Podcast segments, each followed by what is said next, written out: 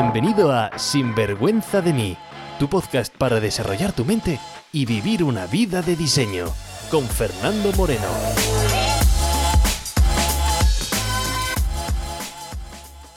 Hola y bienvenidos a un nuevo episodio de Sinvergüenza de mí. Hoy tengo el placer de traerte a una charla con una persona muy interesante. Hacer posible lo imposible es lo que motiva a Rubén Turienzo, escritor, consultor, conferenciante, pero sobre todo estratega. Se dedica a ayudar a organizaciones y a personas, lógicamente, a conseguir esos objetivos que nos proponemos. Y las empresas que le contratan quizás no te suenen de nada porque son natal Walt Disney, Amazon, IKEA, Coca-Cola, el Santander, Sony, por mostrarte unas cuantas. Especialista en la transformación de equipos y de personas. Cuanto más veo su canal de YouTube, más, más interesante me parece hablar con él. Escritor de 12 libros, más de mil eh, más de 20.000 alumnos, amante del rock y de las salitas de pollo. Tú además ya conoces a su mujer, mi coach Mónica Bravo, que fue quien me lo presentó. Y hoy tenemos el placer de charlar con aquí, con, con Rubén en el podcast. No importa dónde estés hoy, sino lo que vas a hacer para conquistar tu mañana y para eso está y tenemos a Rubén Torienzo. Así que bienvenido al podcast, querido amigo.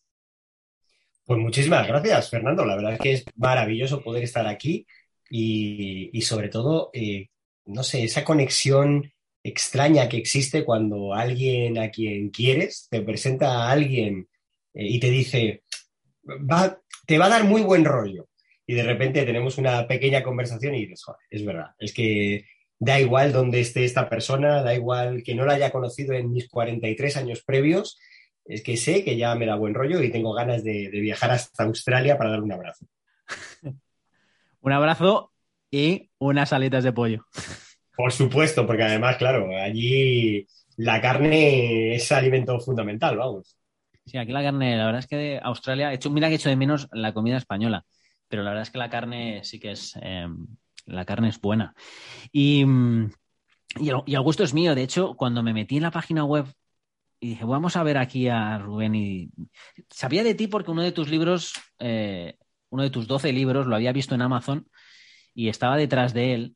Pero cuando me metí en tu página web y empecé a leer todo lo que tienes, dije, wow. Y cuando ya empecé a ver el, las, eh, los vídeos de YouTube. No quiero adelantar nada para que levantar esa curiosidad y que haya alguien que diga, oye, pues eh, quiero escucharlo yo también, ¿no? Pero, por ejemplo, la, de, la del rock, me hizo, me gustó mucho esa conferencia del rock, fue muy buena. Y... hoy, podemos, hoy podemos hablar de, de, grupos de rock y esas cosas, ¿eh? que a mí me gusta mucho. y eh, Rubén, una, cosa, ¿no? Porque claro, yo te he introducido aquí, pero es que claro, tienes un currículum tan grande y tantos premios y tantas cosas. ¿Cómo te podría presentar aquí a la comunidad de Sinvergüenza de mí de una manera? ¿Cómo te introducirías tú? Con una palabra. Una palabra que está en el diccionario de la Real Academia de la Lengua Española. Y esa palabra es agibilibus. Esta palabra, que parece un sortilegio de Harry Potter, agibilibus, existe en el castellano, y quiere decir aquella persona capaz de desenvolverse en la vida, a veces de manera un poco pícara incluso, pero sobre todo que se enfrenta a los inconvenientes y sale adelante. Ese soy yo, soy un chico de Carabanchel, que para el que no sepa qué es Carabanchel, pues es un barrio del extrarradio de Madrid, de zona muy humilde, de familia de trabajadores, y, que desde los 17 años monté mi primer negocio, que era un bar de copas, porque en mi casa había escasez. No había pobreza, pero sí había escasez en general, ¿no? Y desde ahí empecé a, a crear, a trabajar, a tener mis propias empresas. Mientras que seguía creciendo, pasé por varios sectores y mientras que yo me iba desarrollando, en paralelo estudié, mi primera carrera fue Historia del Arte, luego estudié un máster en Dirección de Empresas, estudié Psicología y, bueno, pues eh, tuve la fortuna, porque fue fortuna, de, que me contratase eh, Red Bull para hacer una campaña, una campaña de transformación interna, funcionó muy bien y después de Red Bull me contrató Repsol y a partir de ahí ya está. O sea, a partir de ahí es verdad que fueron dos éxitos a muy temprana edad, porque esto estamos hablando de 26 y 27 años, Y a partir de ahí, pues ya siempre he trabajado con, con multinacionales. Me siento súper afortunado de que me den oportunidades este tipo de empresas. Y algo que he descubierto en los últimos años, gracias a la pandemia, es el trabajo con el famoso B2C, ¿no? La, gente normal y corriente que tiene sus sueños, que tiene sus esperanzas, que, que quiere conseguir objetivos y que para mí es verdad que era un mundo desconocido, lo he conocido gracias a, a la pandemia y, me está encantando, me está encantando, Fernando. mira, ya, ya has aquí abierto muchos, eh, muchas cosas súper interesantes. Una es, eh, cuando hablas de transformación en las empresas, que, por ejemplo, hablas de Red, de Bull o de, o de Repsol, ¿a, qué te refieres con transformación? Vale, pues, lo que yo hago al final, aquí hay profesionales que se pueden pasar horas intentando explicar cuál es este chip de la transformación, pero en el fondo es algo muy sencillo una empresa, la que sea, se plantea una serie de objetivos, normalmente en estas fechas del año, septiembre, octubre, y son objetivos para el año siguiente.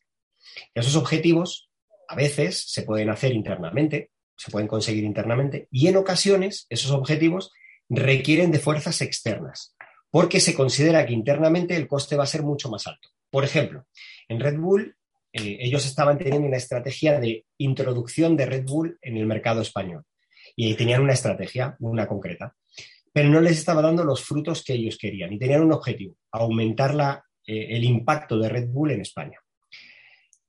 Eso supone que me contraten a mí para llegar a ese objetivo. Y para llegar a ese objetivo se tiene que hacer una transformación cultural. En este caso, cambiamos la manera de vender Red Bull, la manera de proyectar Red Bull y la manera de eh, que el cliente viese Red Bull. Por ejemplo, en este caso, nosotros dejamos de vender Red Bull por la noche, dejamos de asociar Red Bull a bebidas alcohólicas, etcétera, y empezamos a em, generar aliados, por no llamar adictos, al Red Bull en universidades y gimnasios.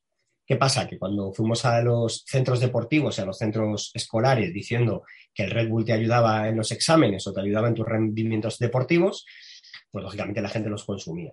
Y cuando te acostumbrabas a consumirlos, luego llegabas por la noche y empezabas a pedirlos en los centros de ocio. Y ahí es donde el consumo se disparó. Para hacer eso, necesitas transformar absolutamente toda la organización por dentro. Porque, claro, durante, en este caso, durante tres años, Red Bull había dicho que estos eran un producto eh, muy orientado al, al, consumo nocturno o al consumo de deporte de élite. Esto es una transformación. Y entonces tú requieres hacer esa transformación interna, para la que normalmente encontramos mucha resistencia interna, porque es normal también. ellos creen que, y es normal, ¿eh? esto yo siempre lo entiendo, todo el mundo piensa que su empresa es única y todo el mundo piensa que ellos saben más que tú. Y es cierto que saben más que tú de su producto, sin ninguna duda, pero hay veces que lógicamente tenemos esa ceguera de mercado que nos pasa a todos. ¿eh? O sea, todos, yo como cuando ahora, por ejemplo, Mira que yo intento escuchar un montón de podcasts, eh, ver a streamers y, veo muchos chavales muy jovencitos y aún así yo no soy experto en hablar en la generación Z, no tengo ni idea. Sé algo de ellos porque las empresas que me contratan a veces, por ejemplo, la última empresa con la que trabajé, que era eh, Telepizza, pues quería hacer campañas para acercarse al público Z, de tal manera que se garantiza eh, pues la, predominancia en el mercado que, tiene. Bueno, pues esto lógicamente se consigue a base de hacer ciertos cambios, pero para eso tienes que conocer ese mercado. Así que es un trabajo muy bonito, mm, con bastante estrés, porque lógicamente a ti te miden por el resultado que alcanzas y que es verdad que yo de momento casi siempre han funcionado, pero también vamos a ser honestos, y de esto hablaremos a lo largo del día de hoy no siempre funcionan las estrategias. Es verdad que tienes un porcentaje mayor de éxitos, porque si no, lógicamente no te seguirían contratando, pero no siempre funcionan. Hay veces que metemos la pata. Mm, interesante. Y eh, mira, ahora que estás hablando de ciertos de estos productos, eh, me llama la atención de tú tienes que creer en el producto para trabajar con ellos. Por ejemplo, en el caso de trabajar con Red Bull, tú eras un consumidor de Red Bull y un amante de Red Bull para decir, ¿sabes qué? Trabajo con vosotros y os ayudo a transformar. Claro, bueno, en ese, en ese momento, como estábamos introduciendo Red Bull, yo no había consumido Red Bull previamente. Eh, no, no, era un producto que se conociese. Entonces, bueno, yo me, creí la promesa inicial, ¿no? Entonces, en este caso, me apetecía. Era un producto nuevo, era un producto divertido, me apetecía, me apetecía. Eh, sí que es cierto que yo hay, hay algunos clientes con los que no trabajo. bueno, también esto, no quiero pecar de, de, quedar como algo que no soy. Puedo, a día de hoy, por, mi posición en el mercado, puedo eh, escoger ciertos contratos pero mandar este mensaje a la gente de primeras cuando les aprieta el hambre o tienen que pagar facturas, yo que vengo de un barrio así, eh, no es tan fácil. Es decir, es verdad que siempre que se puede hay que elegir al cliente, pero hay veces que el hambre aprieta demasiado, ¿no? Eh, ahora bien, yo, por ejemplo, es cierto que a día de hoy hay, hay, empresas con las que no trabajo. Por ejemplo, yo no trabajo con temas, por ejemplo, no, trabajo con bebidas alcohólicas, no trabajo con tabaco, no trabajo con, em, con empresas del juego e intento, aquí esto es, lógicamente, eh, ya es un, pues un marco ahí un poquito tal, intento no trabajar con banca, aunque he trabajado previamente, pero ahora si puedo elegir, elijo no trabajar con banca. ¿Por qué? Bueno, quizá por una cuestión de valores, también quizá por, em, porque al final cuando puedes elegir, yo también elijo eh, productos que me llamen más la atención, me parezcan más divertidos de trabajar. O sea, yo personalmente prefiero trabajar con Mini, que es un cliente con el que me lo paso muy bien, o con Disney, que antes decías, que es un cliente con el que te lo pasas bien siempre que trabajas, con, no sé, pues con un producto que tú sepas que, pues no sé, pues con una pastelería, eh, con una cadena de, bollos, por ejemplo, que utilicen un exceso de, azúcares y eh, aceite de, palma, por ejemplo. Pues oye, pues si puedes, si puedes elegir, lógicamente es ideal elegir. Aunque casi todos los clientes con los que he dicho que yo no trabajaría son los que mejor pagan. Esto también hay que dejarlo claro. Que esta gente es, paga muy bien. Vale, no simplemente me llama la atención ¿no? por, el, tipo de, producto y quizás por alguna asociación que yo tenga. Y claro, esto estamos hablando de transformación de, empresas. ¿Cómo se traduce eso luego a transformación de, de, las personas? Dices que cuando ahora con el tema de la pandemia, pues eh, te has Mm, ¿Cómo, traduces esta forma de pensar para no solamente ayudar a transformar negocios, sino transformar personas? ¿Cómo, es ese proceso? Mira, la manera más sencilla de explicar este proceso podría ser que al final una transformación es la búsqueda de un objetivo. Y tú de esto sabes mucho, Fernando. Y al final los objetivos son más la eliminación de los obstáculos, es decir, si conseguimos eliminar los obstáculos y los bloqueos, estamos mucho más cerca de conseguir un objetivo que si persigues solamente ese objetivo, ¿no? Con cambio de rutinas, de hábitos, etc. Al final, ¿cómo lo puede aplicar la gente? Pues mira, si nos vamos a lo más sencillo del mundo, es con el famoso Grow, por ejemplo, del coaching, que esto es una herramienta que si no la conoce la gente es, muy sencilla de explicar, cuatro fases, cuatro cuatro procesos de pensamiento diferentes. La G es goal, meta, la R reality, el escenario en el que nos movemos, los inconvenientes, por decirlo de alguna manera. La O options, opciones que tenemos para superar esos inconvenientes. Y la W, que sería el will en inglés, ¿no? ese qué, voy a hacer, ¿no? ese plan de acción. Y es ya pues la acción concreta, qué voy a hacer, cuándo lo voy a hacer. Bueno, pues el Grow, que es una herramienta que, que está como muy trabajada, muy extendida, etcétera, al final es una herramienta de, proceso de transformación. Tú, lo conoces bien, eh, Fernando.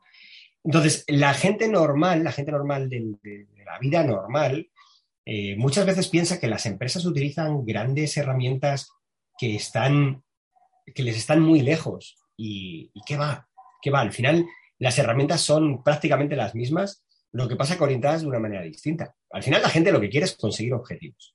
Mira, el otro día tenía una, una persona que viene del mundo del yoga y es un poco hippie y me hacía mucha gracia porque, claro, en ese tipo de sectores compran mucho esto de la fluidez y el universo y todo esto, yo les decía algo tan sencillo como, oye, cuando tú haces yoga, está muy bien, me encanta el yoga, ¿eh?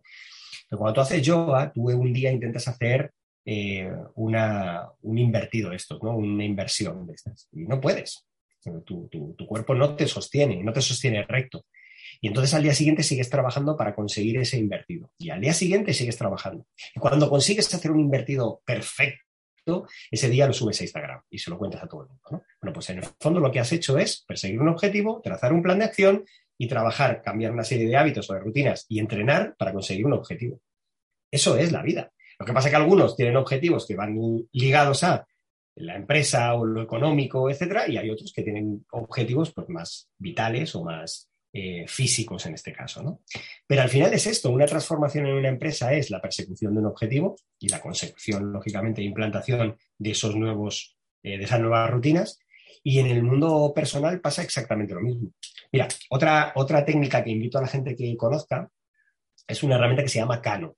Y Cano a mí me fascina. Yo cuando conocí esta herramienta es increíble. No, no voy a marearos ahora con, la herramienta, pero bueno, Cano con K, para el que la quiera buscar en, Google, Cano eh, descubre que hay como tres, tres, elementos que influyen en nuestro producto. Y entonces dice, hay unos productos, hay, un, hay unos elementos que,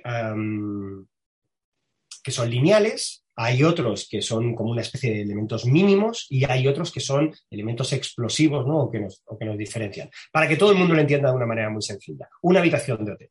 Pues, por ejemplo, hay un servicio que tiene que dar el hotel que es la limpieza del hotel. Cuando tú entras en una habitación del hotel, si la habitación está un poco sucia, tu insatisfacción es tremenda.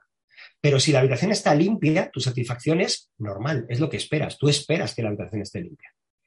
Pero si en vez de estar limpia está hiper, mega de la hostia limpia, a ti te va a dar igual. Tú no vas a ir con el luminol para ver si la habitación está tan sumamente limpia. Bueno, pues desde limpia a muy limpia, todo el esfuerzo que has hecho en ese producto, en ese servicio en este caso, estás tirando el tiempo, el dinero y la energía. Porque el cliente no lo va a valorar. Luego están los lineales. El lineal, por ejemplo, podría ser los metros de habitación o la calidad del wifi. Cuanto más rápido va el wifi o cuanto más metros tiene la habitación, pues más satisfacción tiene el cliente. Pues entonces, tenemos que analizar en nuestro producto, en nuestro servicio, tenemos que analizar, oye, si yo dando más de algo que el cliente sí valora, voy a conseguir más satisfacción. Y luego está otra cosa que el cliente no se espera.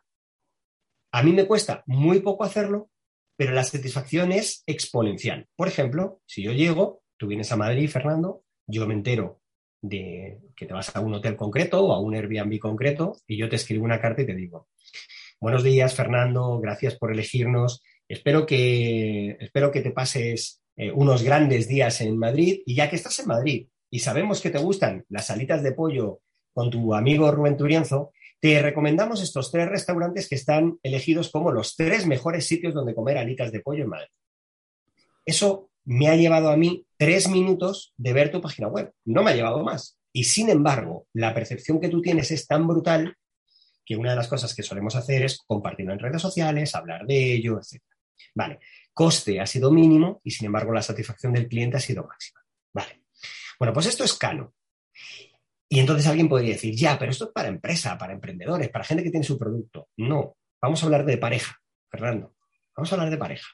Y vamos a hablar sin vergüenza de pareja. Y vamos a decir, hostia, ¿qué serían esas cosas extra? Pues a lo mejor em, eh, tu pareja, por ejemplo, pues eh, le gusta que le llamen cariño o le gusta que le llamen con eh, un mote concreto que vosotros tenéis y que es un guiño importante o que tengáis ciertos, ciertos momentos de intimidad, está bien. Pero mm, porque tú utilices ese cariño 23 veces en una frase, no te va a querer más tu pareja. Tú lo sabes, es como, vale, sí, eso está bien, pero no, ya está, no suma más. La cantidad de veces no suma. Hay otras cosas que tú sabes que puedes hacer, por ejemplo, imagínate que a tu pareja le gustan los musicales. Oye, pues si en vez de ir a un musical al año podéis ser a cinco, pues lógicamente va a mejorar la relación, pues, obviamente, porque, estás haciendo algo que le gusta, o, ver a su familia, o, cuidar a sus amigos, o lo que sea, que sepas que cuanto más se da, más eh, gusta. Y luego está ese tercer elemento, que es el elemento realmente disruptivo, que es el cano famoso, que es aquello que tu, eh, que tu pareja no espera que tú hagas, y sin embargo, con poco que hagas, ella lo va a valorar muchísimo. Como, por ejemplo, imagínate que tú pues eres una persona que odia disfrazarse y a tu, y a tu pareja le encantan los carnavales. Y desde que lleva contigo no ha, no ha vuelto a ir a unos carnavales, nunca. Porque contigo no va, o a bailar. Y de repente le llegas un día y le dices, ¿sabes qué, cariño? Hoy nos vamos a bailar. Pues un pequeño esfuerzo lo que está generando es un beneficio exponencial. Entonces, ¿las herramientas que utilizamos en mi empresa o en, nuestras, en las empresas sirven para la vida personal? Completamente, Fernando, completamente. Mira, claro, digo, aquí te dejo. Mm, voy a, voy a pararte un poco por una, por una razón, porque aquí el hombre que este que tenemos en el podcast, ¿sabes? Si te metes en, su página web, tiene un curso que dice: Te enseño, no sé si, no, no sé si eran 80 u 88 herramientas, y aquí ya nos, nos ha soltado una pintela de dos. Digo, aquí te puedes poner todo el día hablando de, herramientas, pero súper interesante porque eh, yo vengo también del mundo de la multinacional y al final, pues muchas veces digo que como que claro, que las multinacionales eh, consiguen esos objetivos porque hacen cosas que luego eso lo puedes replicar perfectamente, ¿no? Es decir, yo cuando trabajaba, por ejemplo, con, muchas multinacionales, ya simplemente viendo cómo, y eso que mi trabajo no era en concreto, era valorar el negocio, pero ya simplemente viendo cómo se, se interactuaba las, eh, en los equipos directivos, ya, ya decía yo que, empresa eh, eh, cómo iba a impactar, ¿no? Y, al final, pues, eh, pero mira, saliendo un poquito de ese tema, ¿no? Y el, porque claro, una de las, eh, no sé si para las personas esto a lo mejor dice, Buah, es que es demasiado estratega, ¿no? Y a lo mejor la palabra estratega tiene esa mala publicidad en el, en, no sé, en el, En, el, mundo de muchas personas, ¿no? ¿Tú cómo, ¿cómo defendería o no ese, término? Mira, voy a, mm, voy a hacerte un paralelismo con otra palabra que creo que todo el mundo lo va a ver. En esta segunda palabra lo va a ver más claro y luego ya me lo llevo a la de estrategia, ¿no? Que es la palabra ambición. La palabra ambición, mucha gente lo ve como, con una carga negativa importante. Cuando decimos, ten cuidado con Fernando, que es muy ambicioso.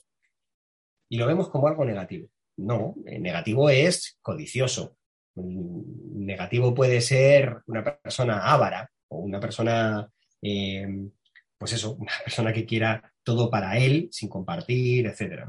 Pero una persona ambiciosa es una persona que desea subir sus estándares de calidad. Ya está. Entonces, eso es una persona ambiciosa. Una persona que tiene ambición es una persona que quiere mejorar. Bueno, pues eso que explicado así lo vemos tan fácil, ¿cuándo es negativo? Cuando nuestra ambición está por encima de, por ejemplo, pues, nuestros valores o nuestras eh, relaciones personales, pero entonces ya estamos tocando otros elementos como eso, como la codicia o, el, en este caso cuando nos, suelen citar a Maquiavelo, ¿no? El fin justifica los medios. No, no, perdone, señor. O sea, yo quiero mi fin, pero no justificando los medios. O sea, no, no. vamos a ver. Pues cuando hablamos de estrategia, el problema es que nos han, nos han metido en la cabeza también esto este momento de que alguien si crea una estrategia es malo, ¿no? Pero si creamos estrategias todo el tiempo. Hay una parte de nuestro cerebro que es la responsable de crear una cosa que se llama la mentalidad estratégica o la inteligencia estratégica. Y la inteligencia estratégica lo que hace es, ante un problema, intentar ver todos los recursos que tú tienes para generar una solución. Cuando la generas, no, no, crees que estás haciendo una estrategia y estamos hablando de cosas tan sencillas como encontrarnos una puerta cerrada. Tú llegas a un sitio y se te han olvidado las llaves y tu cerebro empieza a actuar y eso es una estrategia. Pero cuando funciona, no pensamos, wow, qué listo he sido o qué lista he sido, que he creado una estrategia. No, sencillamente, como ha llegado a un objetivo y lo he hecho casi natural, pues ya está, no, lo tomo. Ahora, el problema que solemos tener es cuando somos eh, conscientes de que necesitamos una estrategia, porque entonces empiezan a venirnos los miedos de, pero ¿y esto? ¿Estoy siendo ético o no? Bueno, yo siempre digo lo mismo, si tú estás respetando a otras personas, estás respetando tus valores, la estrategia es válida. Entonces, tenemos que ser estrategas. Fernando, mm, cuando tú te vas a Australia, que yo esa historia no me la conozco, ¿eh? cuando tú te vas a Australia, te la haces persiguiendo un objetivo. Y ese objetivo, o sea, perdón, y ese viaje es parte de tu estrategia. Y a lo mejor ni siquiera era el primer país que se te pasó por la cabeza y a lo mejor incluso, mm, aunque yo te veo bastante feliz, honestamente, pero a lo mejor incluso eh, ni siquiera te ha dado todo lo que inicialmente pretendías. Pero todo es parte de una estrategia. Entonces, todos necesitamos estrategias, pero algo importante, por favor, que todo el mundo lo entienda, es que todos tenemos ya estrategias. En nuestro día a día todos tenemos estrategias. Me gusta mucho eso, ¿no? Porque eh, ya tenemos estrategias, ¿no? Y es como la gente dice, no, yo no tengo Yo no tengo hábitos, sí, hombre, tienes hábitos. No, no, yo es que soy una persona que hago las cosas cuando me da la gana. Bueno, ahí ya tienes, ahí ya tienes tu hábito y tienes tu estrategia, haces las cosas cuando te da la gana. Eh, pero todos tenemos esos rituales, todos tenemos eh, estrategia.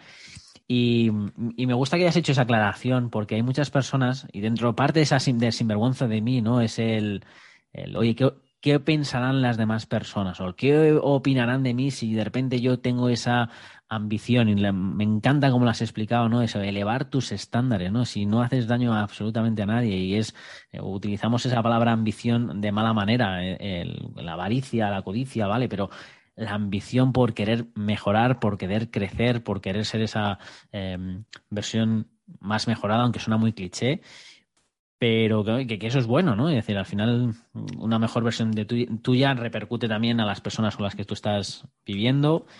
Y, y cuéntanos un poquito más, porque me ha, llamado la curiosidad esa mentalidad estratégica. ¿A qué te refieres con, con eso de cómo se puede elaborar una persona que dice, sabes, yo quiero ahora mismo trabajar mi mentalidad estratégica? ¿Cómo, cómo es eso? ¿Cómo, cómo empiezo? ¿Qué, ¿Qué, hago? Mire, Mira, muy, sencillo. Eh, nosotros tenemos que entender que la mentalidad estratégica funciona, o, mi modelo de mentalidad estratégica, la mentalidad estratégica sencillamente funciona de una manera, de verdad, solamente hay una cosa.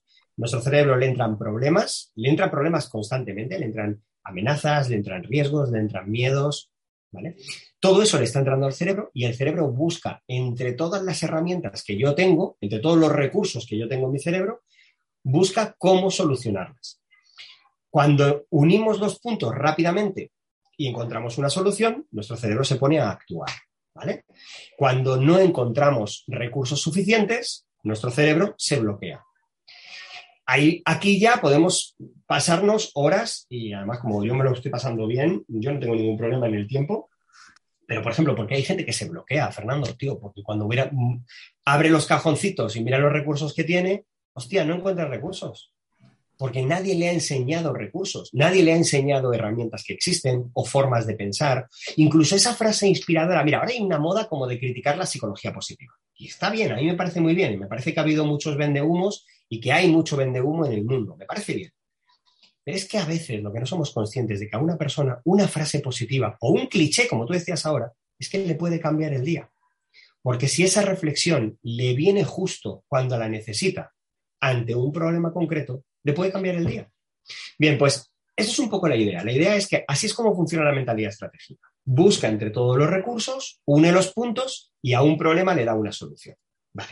¿Cómo puedo potenciarla entonces? Cada uno de los profesionales que nos dedicamos a esto tenemos diferentes teorías. La mía personalmente es un modelo que intenta seguir de manera natural el proceso del cerebro. El proceso del cerebro que sigue son seis eh, pasos. Son seis como seis eh, procesos, seis filtros. El primer filtro tendría que ver con el qué, con qué quiero hacer, qué quiero conseguir, qué objetivo. Es decir, ante este problema, ¿qué me gustaría conseguir? El segundo filtro sería el por qué. ¿Me merece la pena hacer esto? ¿Vale? Aquí es importante que hablemos de dos conceptos, el de la motivación. La motivación eh, no tiene que ver con dar ánimos o estar animado, la motivación es tener un motivo para hacer algo. Entonces, cuando nosotros queremos motivar a alguien, lo que tenemos que darle es motivos para hacer algo. Viene del latín movere, que significa movimiento. La motivación es movimiento. Está ligada al hacer. Con todo esto también que hay ahora mucho de eh, cuál es lo primero, ¿no? Ser, tener o hacer. Bueno, pues la motivación tiene que ver con el hacer, con el moverse. ¿Qué es lo contrario de estar motivado? No es estar desmotivado, es eh, curiosamente, lo contrario, viene también del latín, viene de reditio. Reditio es no encontrar el rédito, es decir, la compensación a nuestro movimiento.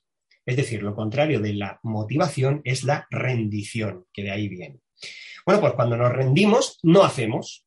Cuando nos rendimos, nos bloqueamos. Pues, ¿qué, esa segunda fase es en la que nosotros elegimos si nos rendimos o si nos motivamos. Y esto lo elegimos todos los días, con ciertos problemas. Hay problemas en los que nos rendimos y hay problemas en los que nos motivamos a la acción. La tercera fase sería la fase que yo llamo del networking estratégico, que es si, perdón, perdón, la tercera fase, esa sería la cuarta. La tercera fase es la de los recursos. Vale, yo estoy motivado o motivada, vale, pues cuáles son los recursos que yo tengo. ¿Quién soy yo? ¿De qué me rodeo? ¿Qué tengo? ¿Vale? Y la cuarta sería aquello que yo no tengo, ¿quién me lo puede dar? O sea, pues es que de repente imagínate que a mí se me plantea el año que viene irme a vivir a Australia. O sea, pues yo es verdad, yo puedo buscar en Google y puedo hablar o sea, es que de repente es que yo tengo dos amigos que viven en Australia. Yo tengo una amiga que se llama Isabel, que vive en Australia, y tengo a Fernando Moreno, que vive en Australia. pues eso es un recurso externo, ¿vale? Luego estaría la parte del plan de acción, que es esa parte que decía antes de unir todos los puntos. Y por último, la parte del seguimiento y compromiso de esas acciones a las que yo he decidido hacer, ¿vale? Esto es lo que hace nuestro cerebro. Bueno, yo antes mencionabas un programa que yo tengo, que es Power Plan, que es un programa de formación, que lo que enseño es estas seis fases y lo que hacemos es, hay 100 herramientas que yo te enseño en estas seis fases. De tal manera que para definir un objetivo te encuentras 10 herramientas, para encontrar la motivación, etcétera, pues te encuentras igual otras 10 herramientas, así. Bien.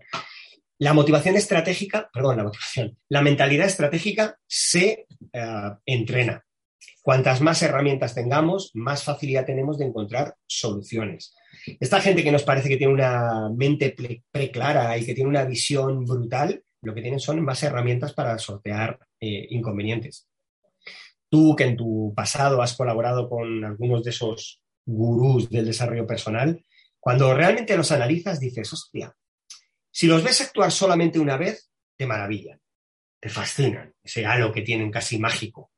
Pero cuando les ves actuar una vez y otra y otra y otra, es como casi el mago de Oz que tú ya has visto detrás de las cortinas. Tú ya has visto cuál es la tramoya, tú ya has visto que los problemas que cuenta la gente casi siempre son los mismos y sabes que las respuestas que suelen dar esos gurús casi siempre son las mismas. ¿Por qué? Porque al final no es tan difícil, ni el ser humano es tan complicado, ni los riesgos a los que nos enfrentamos son tan raros, aunque a nosotros personalmente nos parezca que sí, pero las vidas son bastante homogéneas. Todo el mundo tiene problemas de pareja o ha tenido o va a tener problemas de pareja. Todo el mundo tiene problemas con algún tipo de adicción o las ha tenido o las va a tener. Y cuando hablamos de adicciones no hablamos lo típico de drogas o tal, no, no, hablamos de adicciones, adicciones emocionales, hablamos de trabajo, hablamos de miedos, hablamos de... Y tú, Fernando, igual que la gente que escucha tu podcast, porque lógicamente esto ya lo habéis hablado muchas veces, al final lo que nos suele pasar es que pensamos, tenemos un ombliguismo brutal y pensamos que nuestro problema es único, que solamente lo podemos resolver nosotros y que si no lo hemos podido resolver nosotros, nadie puede. Y por suerte, esto no es cierto. Es una de esas creencias limitantes que muchas veces trabajamos, que es, oye, no, no, que es que este problema que tú has tenido, pues es que ha habido cientos, si no miles, si no cientos de miles de personas que ya los han resuelto antes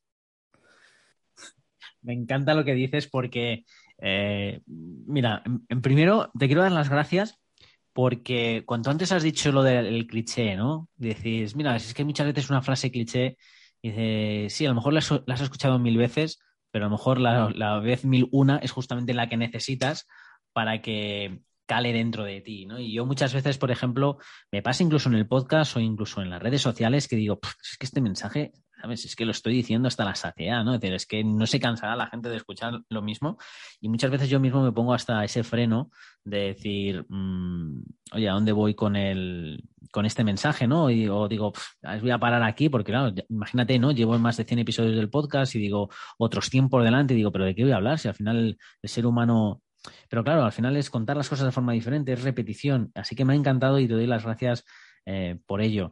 Eh, toda la razón del mundo también cuando, cuando vemos algo que parece mágico, eh, porque es tan alejado a lo que es quizás nuestra habilidad o nuestra estrategia, lo que sabemos hacer. Pero, por ejemplo, has mencionado antes en los gurús, ¿no? Yo cuando la primera vez que vi a Tony Robbins me pareció magia.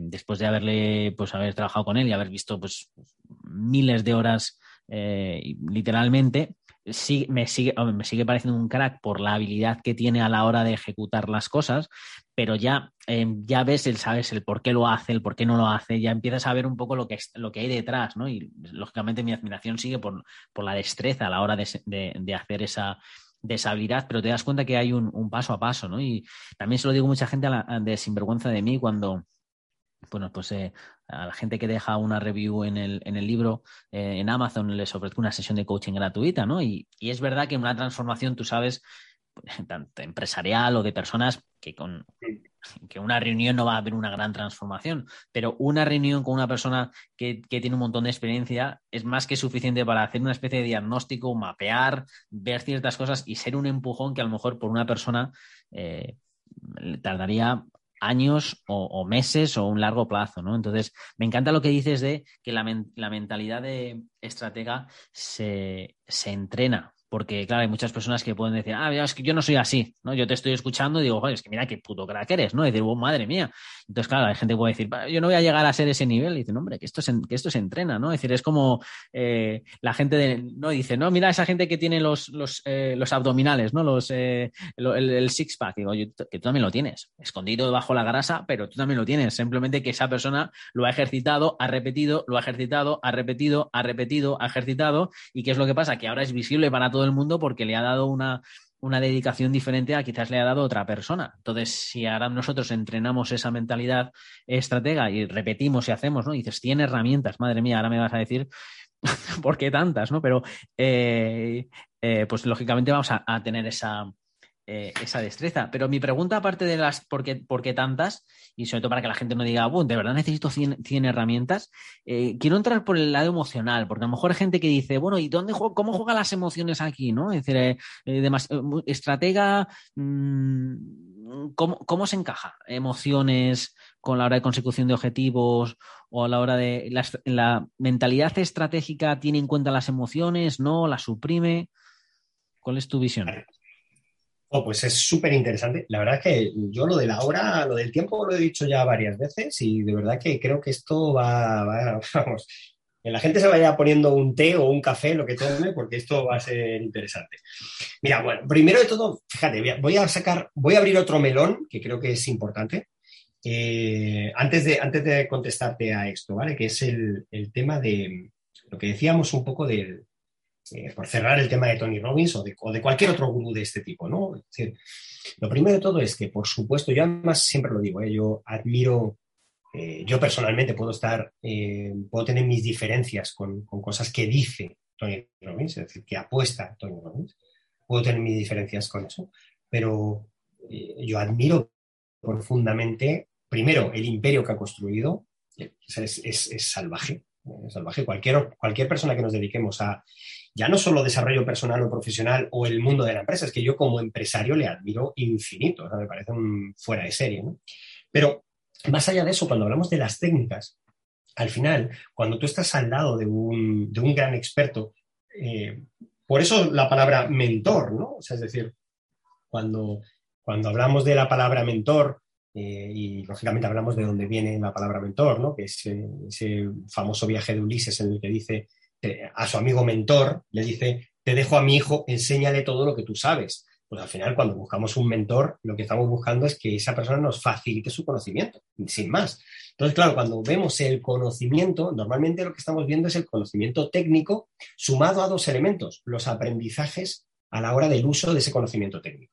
Es decir, a ti no te sirve para montar en bicicleta, no te sirve que yo te diga que te tienes que poner de, de, pie y que tienes que mover primero un pie y luego otro.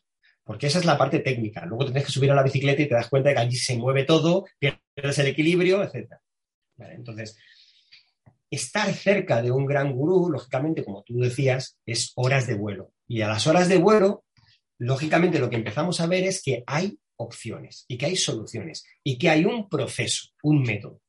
Entonces, en mi caso, el proceso que yo intento enseñar, y de ahí el, el que sean 100 herramientas, es que yo eh, he visto que no todas las herramientas sirven a todo el mundo. Entonces yo te tengo que dotar de una especie de vademecum o de enciclopedia de herramientas que te puedan llegar a servir. De las 100, a lo mejor luego te van a servir en tu vida, te van a servir 30 o 35 herramientas. Pero es que ahora no tenías ninguna de esas. Entonces, claro, tú imagínate que ahora de, de repente dices, vale, voy a aprender 100. Yo, de hecho, siempre digo a los que empiezan con, con el programa Power Plan, digo, olvidaos si pensáis que dentro de un año os vais a saber las 100. Es imposible. Yo me las sé porque tengo que trabajar con ellas y tengo que repasar, repasarlas, pero eh, incluso hay algunas que las he tenido que repasar para crear el programa de Power Plant, porque si, yo no las utilizo normalmente. O sea, por ejemplo, una de las herramientas que yo trabajo al principio de todo, que es una herramienta que tú estás cansado de ver, que es la rueda de la vida, enseño la rueda de la vida, cuento de dónde viene, y luego lo que digo es, vale, cosas que no se suelen enseñar de la rueda de la vida es cómo utilizar la rueda de la vida, por ejemplo, en tu negocio, o con tu producto, o con tu servicio, o incluso con tu pareja. Y cómo podemos encontrar que la rueda de la vida sirve para mejorar nuestra relación de pareja o nuestra relación de familia, o bueno, pues eso, estos son aplicaciones. ¿La rueda luego la vas a utilizar? Pues habrá gente que sí y habrá gente que no. Eh, pero bueno, pero esto es, esto es cada uno. Entonces, ¿por qué tantas? Porque necesitamos tener opciones. La felicidad, para mí, para mí, y esto es una cuestión personal, por favor, yo con esto no quiero sentar cátedra, que yo no sé casi de nada en este mundo. Para mí la felicidad es tener opciones es tener opciones. Eh, la infelicidad sucede cuando dejamos de tener opciones y nos tenemos que o conformar o bloquear y vivir en esa frustración. Luego, por otro lado, también estabas, estabas hablando antes de esas palabras malditas, etcétera, y ha habido un pensamiento que me ha venido a la cabeza y quería compartirlo contigo, que es el tema del dinero. Yo llevo viviendo desde muy jovencito que rápidamente la gente te achaca el tema del dinero. Es que estás demasiado influenciado por el dinero, es que el dinero marca mucho. Mira, mm, cuando la gente me dice siempre, el dinero no da la felicidad, hostia, no dará la felicidad, pero yo no he visto a nadie encima de una moto de agua triste, jamás. Ni en una fiesta, en un yate triste. No lo he visto. O sea, a lo mejor el día que lo vea, pues te digo, pues mira, tienes razón. Pero hasta que no lo vea, pues es verdad que creo que el dinero, como tantas otras cosas, es un facilitador de opciones. Y el dinero nos facilita tener una mejor vida. Por ejemplo, decías el tema del six-pack. Pues hombre, si tú te puedes, tú te puedes entrenar por tu cuenta, es verdad, pero es más complicado que si contratas un entrenador personal seis días a la semana. Pues es que para contratar un entrenador personal, pues necesitas dinero. Entonces, el dinero es un buen objetivo. Y luego, eh, antes de entrar ya en las emociones, que era la pregunta que... mira, voy a hacerte un, Ahora que entramos en las emociones, te voy a hacer, un, voy a hacer una, matización ahí, porque, eh, por ejemplo, yo lo que no estoy, de lo que dices, lo que a mí yo no comparto es el tema de, por ejemplo, dinero y felicidad, ¿no? Es decir, eh, por supuesto, el dinero no da la felicidad, pero es que el dinero, como decía ese anuncio de la televisión, no sé si era, mm, no sé qué, Visa, una de estas era... Lo que puedes comprar con dinero, pues el dinero sirve, ¿no? Pero hay cosas que no se pueden comprar con dinero y entonces esas cosas no sirven. Eh, la felicidad no es una cosa que vas a una tienda y dices, mm, ¿cuánto dinero es? Entonces, felicidad y dinero no están, no están relacionadas. Lo que sí que comparto contigo en, totalmente, porque sí, yo sí que he visto gente, eh, eh, eso de, por ejemplo, no es mejor, esa frase, por ejemplo, no, yo no comparto, ¿no? De decir, no, es mejor llorar en un Ferrari que en un 600. Pues no, yo prefiero estar feliz en un 600 que estar llorando en un Ferrari. Pero el, pero sí que comparto contigo y creo que, es, creo que ha sido el punto, importante, ¿no? Es esa eh, estigma que se tiene al dinero y muchas veces también está asociado al tema de la ambición que, lo has abierto antes. Y, bueno, sin enrollarme, porque sé que nos podemos ir, nos podemos aquí a hacer un partido de tenis tuyo interesante. Es, lo que estoy, intrigado es por el tema de las emociones y cómo juegan aquí esas emociones. No, totalmente. Mira, con esto del, con esto del tema del dinero, por, dejarlo bien, bien enmarcado y que todo el mundo entienda lo que, lo que estaba intentando decir, ¿no? Mira, esto es tan sencillo como que yo he vivido mucha gente, por ejemplo, que, que es infeliz porque tiene a su familia lejos. Pues el dinero es un facilitador. Y tú con el dinero puedes comprar billetes de avión que te acercan a tu familia, por ejemplo. Y hay gente que, por desgracia, por su sueldo, su posición, etcétera, no, no tiene esa posibilidad. Eh, por ejemplo, una amiga mía ha visto cómo su madre se moría en, estos, en estas semanas en Venezuela de un cáncer que en España te lo curan en aproximadamente 45 días. Y en Venezuela se ha muerto porque no tenía dinero para poder acceder a ese tratamiento. Entonces, el dinero es un facilitador de opciones. Y lógicamente casi todas esas opciones, cuando son sanas, cuando son inteligentes, es decir, no estamos hablando de los elementos materiales de Ferrari o tal, más allá de la broma de la moto de agua, pues lógicamente lo que nos, lo que nos acercan es a esa felicidad que nosotros queremos, ¿no? Porque es, es unas opciones. Ahora, eh, un amigo mío dice lo de que un Ferrari no te va a dar un abrazo, ¿no? pues, pues esto es tal cual. O sea, lógicamente un Ferrari no te va a dar un abrazo. Ahora, el poder acercarte a el lugar donde está tu gente, la gente que te quiere, que esos sí te van a dar abrazos, pues también tiene que ver con, la parte económica, ¿no? Pero sobre todo, y, por marcar esto, por favor, que nadie estigmatice el dinero. Porque yo que vengo de una familia muy humilde, por no decir pobre, yo he escuchado en mi casa esto de em, mejor, mejor em, pobre eh, y feliz pues hostia, pues es que no, es que también se puede ser rico y feliz, también se puede ser rico y buena gente, también se puede ser, o sea, es que, no, no, no, son, no, es una dicotomía. Entonces, dejemos de estigmatizar el dinero como algo negativo, que no necesariamente. Lógicamente, lo que sí que es cierto es eh, que tampoco hagamos lo contrario, la persecución del dinero a toda costa. No, yo de hecho últimamente veo mucho esto en redes sociales y veo muchos que intentan vender estilos de vida un poco ficticios solo con la bandera de eh, como yo tengo dinero, soy feliz. Cuidado con esto también. Mm. Y, con el tema de las emociones, pasa un poco como cuando tú decías el tema de la sesión que regalabas con, el comentario, ¿no? Con, el comentario en Amazon. Una sesión es un disparador, tío. Una sesión puede que no cambie la vida a alguien, pero es un disparador. Una sesión bien utilizada, claro que te cambia, porque te cambia, entre otras cosas, el chip de decir, hostia, tengo que empezar un proceso tengo que comenzar un cambio. Y es un disparador. Y los disparadores son esenciales. Y a veces tenemos disparadores en una conversación, en una frase o en una frase cliché, como tú decías antes, ¿no? es decir, hay muchas cosas que nos pueden hacer de disparador. Y eso es esencial. Y estoy convencido que una sesión contigo, vamos, yo ahora mismo, de hecho, voy a dejar una reseña porque quiero una sesión contigo. Así que voy a dejar una reseña y eso que me digo. Dicho, dicho esto, el tema de las emociones. Es cierto que por regla general cuando sube la emoción, baja el intelecto. Porque esto es, esto es cómo funciona nuestro cerebro, cómo funciona la amígdala. Es decir, nuestra amígdala está entrenada para hacerse con las riendas de nuestro, cerebro cuando ve que estamos en riesgo, cuando tenemos un estado emocional de exceso, ya sea por felicidad, es decir, en exceso de felicidad, inundado de endorfina, serotonina, oxitocina, etcétera, como por lo contrario, cuando estamos en fase de miedo. Por lo tanto, es cierto que para tomar decisiones racionales y estratégicas tenemos que intentar dejar las emociones a un lado. Eso no significa convertirnos en máquinas. Eh, sería acercarnos eh, un poco, lógicamente esto, esto suena un poco pretencioso, pero mm, si a la gente le gusta la saga de Star Wars, nosotros deberíamos ser como los Jedi o si la gente le gusta la filosofía, deberíamos ser como los estoicos. Es decir, entender que las emociones nos sirven, son útiles, pero las emociones nos dificultan el proceso estratégico, el proceso racional. Nadie puede tomar eh, una decisión em, inteligente cuando sus emociones le están inundando tenemos que intentar primero calmar la parte emocional y una vez que calmas la parte emocional, entonces es cuando empiezas a salir de ese túnel visual y mental que te impide verlo. Pero lógicamente las emociones no es que haya que taparlas o que haya que ignorarlas, todo lo contrario. Las emociones somos emociones, de hecho. Eh, Fernando, tú lo sabes bien, somos emociones.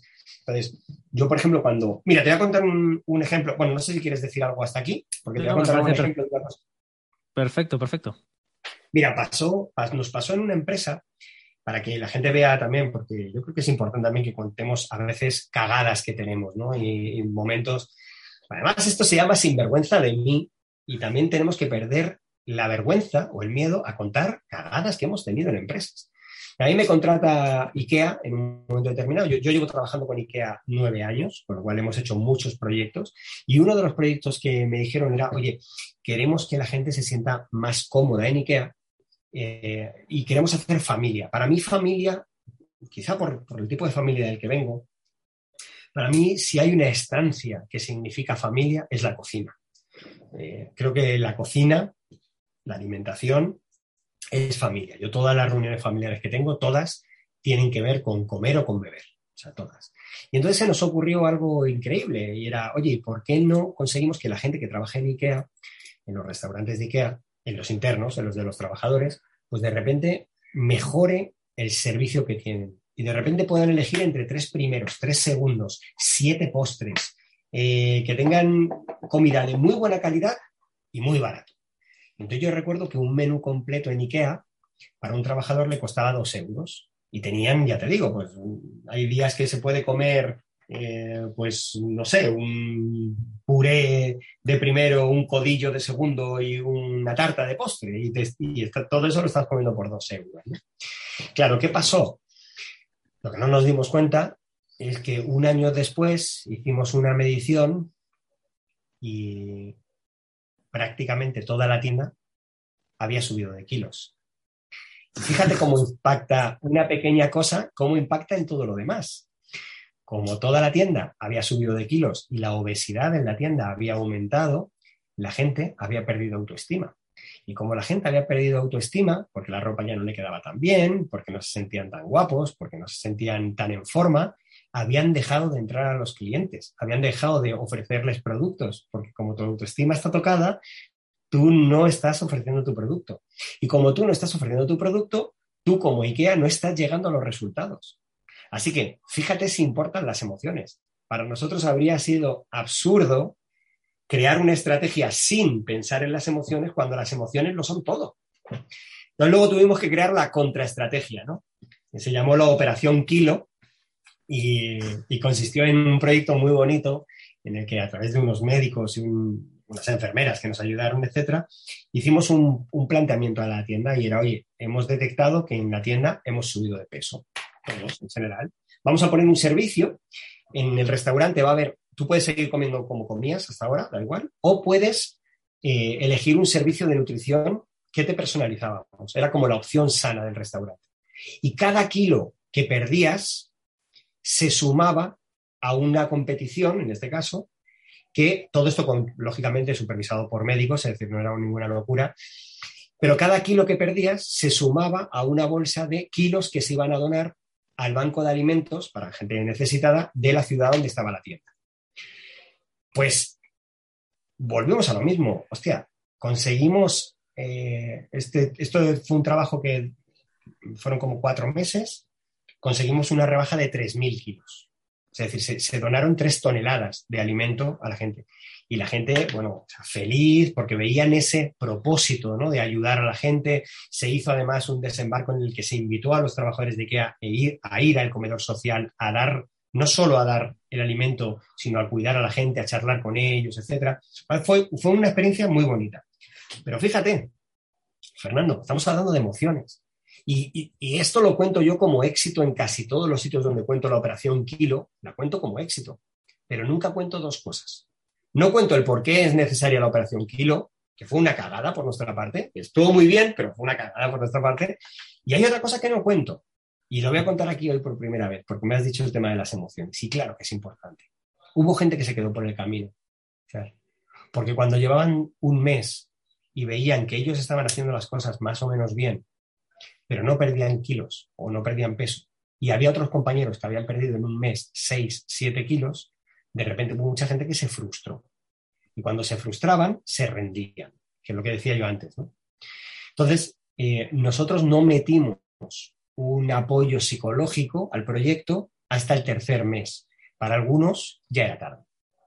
Entonces, claro que es importante, claro que es importante. Y es, y es, yo esto lo aprendí, lógicamente, con la operación Kilo de IKEA, Em, aunque a mí me toca, por ser el estratega, me toca intentar disociar e intentar estar lo más racional posible, cada vez tengo más presente las emociones y cada vez tengo más presente los refuerzos emocionales porque sabemos que los vamos a necesitar. Mira, antes que hablábamos del tema de Power Plan, por ejemplo, pues en el programa Power Plan, los que participan en Power Plan tienen dos sesiones de coaching con dos psicólogos.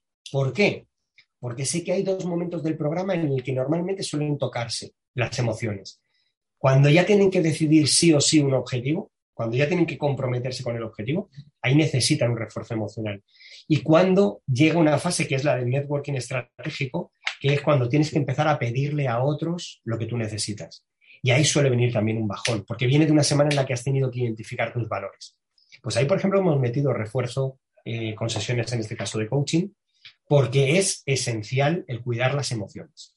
Así que sí, la, estrategia es fundamental intentar hacerla desde, la, desde los días más racionales que tengamos, pero tenemos que aceptar que somos seres emocionales. Me encanta lo que has dicho. Súper interesante. Lo de, muchísimas gracias por compartir todo eh, todo lo que estás compartiendo. Me llama muchísimo la, atención de verdad lo del programa de, Power. Eh, eh, ¿Cuál es? A lo mejor alguien está escuchando también como yo y dice, oye, me llama esto la curiosidad. ¿Cómo funciona? ¿Puedes dar un poco más de información? Sí, bueno, a ver, tampoco quiero que esto sea un, comercial de Power Plan, pero sí, sí rápidamente. Bueno, cualquier persona que esté interesada puede verlo en powerplan.es, es mi programa. Hay dos programas al año, solo, solo hago dos al año porque como yo sigo trabajando con gran empresa no me puedo comprometer a, hacer más. Entonces hago dos al año, ahora hago uno a finales de septiembre y otro eh, que suele salir en, en, febrero más o menos. ¿no? Y la idea de Power Plan son 80 días muy intensos en los que cada día aprendes dos herramientas, eh, sigues conmigo todas las semanas, hacemos eh, seguimiento estratégico y preguntas y respuestas. La parte teórica, es decir, las herramientas van grabadas para que tú las trabajes y el tiempo conmigo sea tiempo 100% operativo, de trabajo hacia tu, hacia tu objetivo. Y he vivido cosas muy bonitas. Eh, pues he vivido desde una señora de 59 años que tenía una una clínica estética en Almería y la señora pues estaba viendo cómo su clínica estaba yendo a, bueno, pues un poco a pique, primero porque sus clientas cada vez se hacían más mayores y segundo porque pilló el COVID. Y, hijo, pues, pues le dio una vuelta increíble, eh, se ha puesto a alquilar los espacios de su clínica a unas chicas que hacen uñas y pestañas y ahora, el otro día me escribía diciéndome que ella ya ni va a trabajar, porque solamente con los alquileres de los espacios y con el importe que se lleva por cada cliente está ganando más dinero que antes, ¿no? Con lo cual, eso te da muy buen rollo, porque es una señora que ha creado su estrategia con 59 años y es una señora de Almería que no había salido de su pequeña clínica estética en los últimos 25 años. O sea que luego tengo otra gente como Daniela, eh, que es una diseñadora de bikinis en Miami, y esta chica pues ha conseguido multiplicar la facturación por 10 y ahora vende los, sus bikinis, los vende en cuatro países distintos. Pues esto es genial. O Mónica Galán, de la que antes mencionabas, Mónica Galán eh, se atrevió a utilizar, fue alumna de PowerPlan, del primer PowerPlan, y se atrevió a utilizar PowerPlan para crear su infoproducto para lanzarse en esto de los infoproductos y la verdad es que le ha ido muy bien tanto con el método Bravo como con el curso de traspasa la pantalla. Al final, esto es, oye, voy a tener a un estratega de multinacionales, le voy a tener a mi servicio durante tres meses.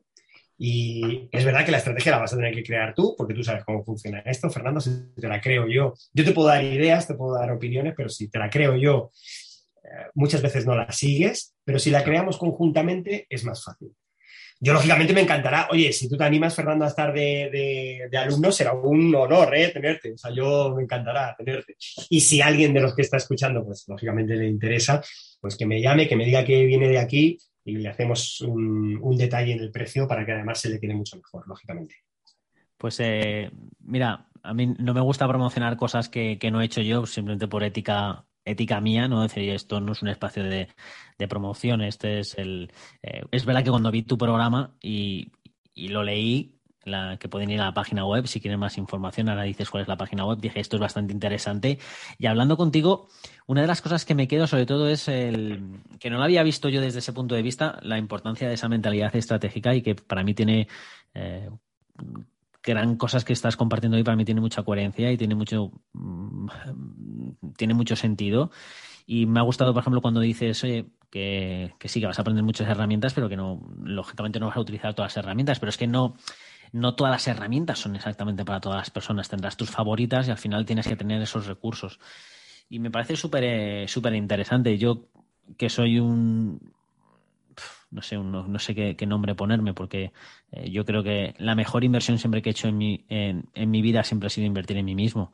Es la, es mi, es la mayor rentabilidad que he podido sacar a, cualquier activo, siempre es invertir en mí, eh, porque es lo que me va a llevar más recorrido y es lo que hice, por ejemplo, cuando me divorcié en el año 2014 y entré en el mundo de desarrollo personal. El dinero que iba a destinar, me dice, no, da una entrada a una casa. Pues hice la locura de en vez de una casa invertírmelo en mí y eso me ha multiplicado mucho más que cualquier crecimiento de, casa, ¿no? Y bueno, lógicamente cada persona tendrá sus circunstancias y sabrá, pero espero que por lo menos eh, con esta, esta charla, ¿no? Pues eh, te quiero dar las gracias porque por tu generosidad en tu tiempo, por el contenido que has compartido con nosotros y seguramente que la, mucha gente se está llevando muchas cosas de valor. ¿Y cómo pueden contactar contigo? ¿Cómo pueden seguirte? ¿Dónde pueden encontrarte? Pues, bueno, para el tema de PowerPlan y que vean más información, lo pueden ver en la web, que es powerplan.es. Ahí tienen toda la información. A mí se me localiza relativamente fácil, porque como me llamo Rubén Turienzo, no hay muchos. En Instagram es arroba Rubén Turienzo y eso es fácil de, localizarme. Además, es, eh, Instagram es la única red social que llevo yo. Tanto Facebook, LinkedIn o Twitter la lleva mi equipo y entonces ahí pues no te garantizo que te responda yo. Pero Instagram de momento, eh, como tampoco tengo demasiado movimiento ahí, la llevo yo. Entonces si alguien quiere escribirme o lo que sea, pues eh, será un placer responder, que ahí, ahí estoy yo. Y luego, lógicamente, la web oficial es rubenturienzo.com y ahí, bueno, pues también pueden ver un poco quién, quién soy, etcétera.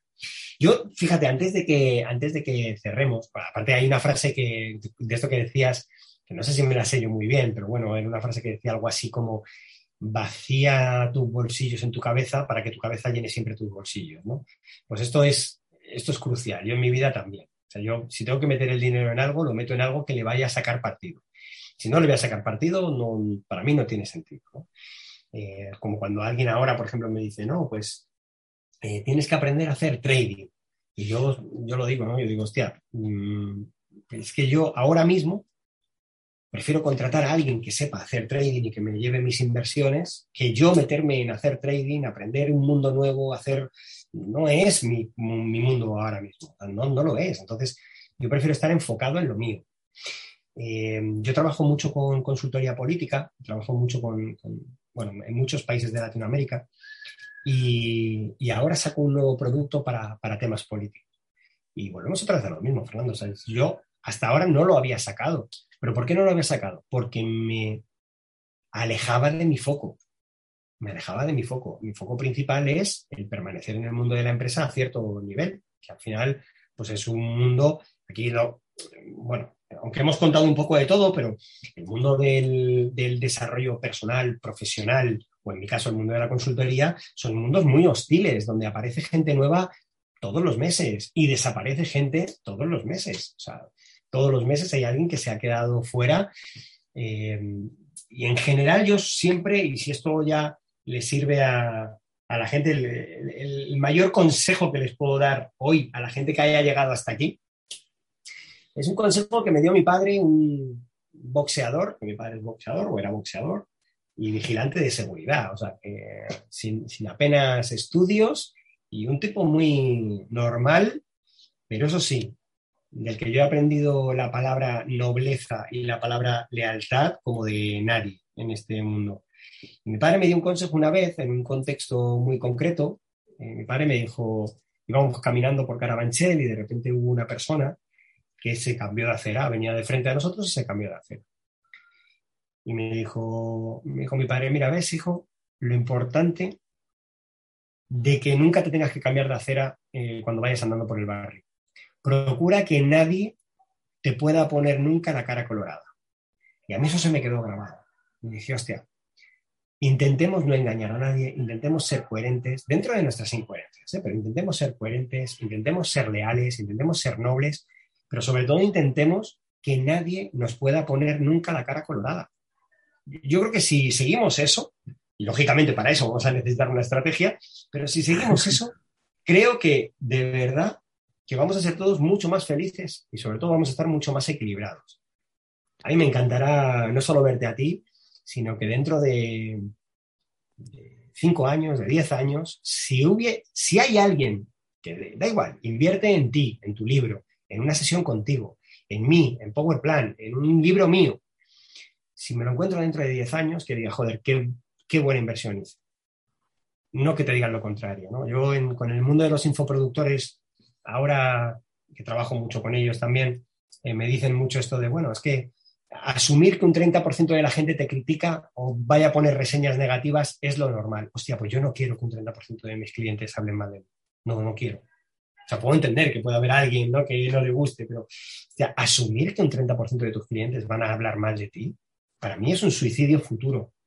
es apostar porque haya tres de cada diez personas te puedan poner la cara colorada.